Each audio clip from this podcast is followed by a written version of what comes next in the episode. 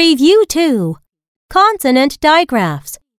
Listen and fill in the correct words. Grandpa's Story. I am Beth Smith. This is the photo of my grandpa.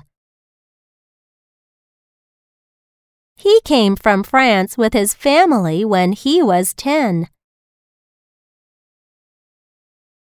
They came here by ship.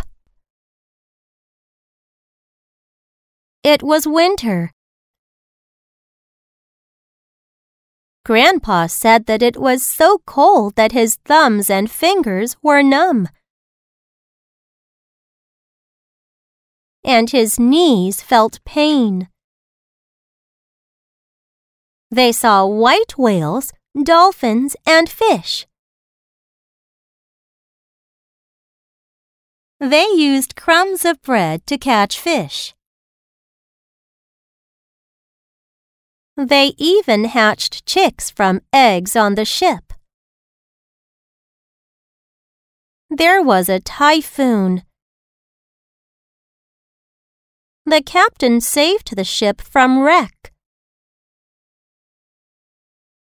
I wish that I were on that ship too.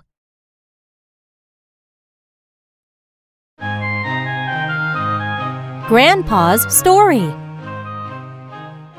I am Beth Smith. This is the photo of my grandpa. He came from France with his family when he was 10. They came here by ship.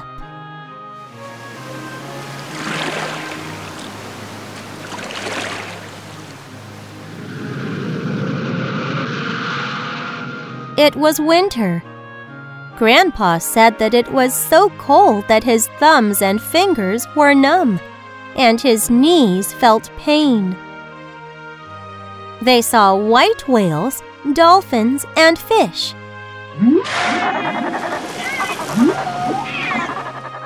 They used crumbs of bread to catch fish.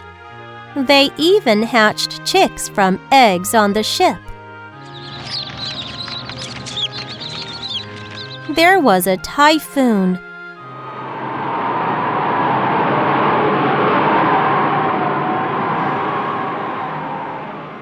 The captain saved the ship from wreck. I wish that I were on that ship too.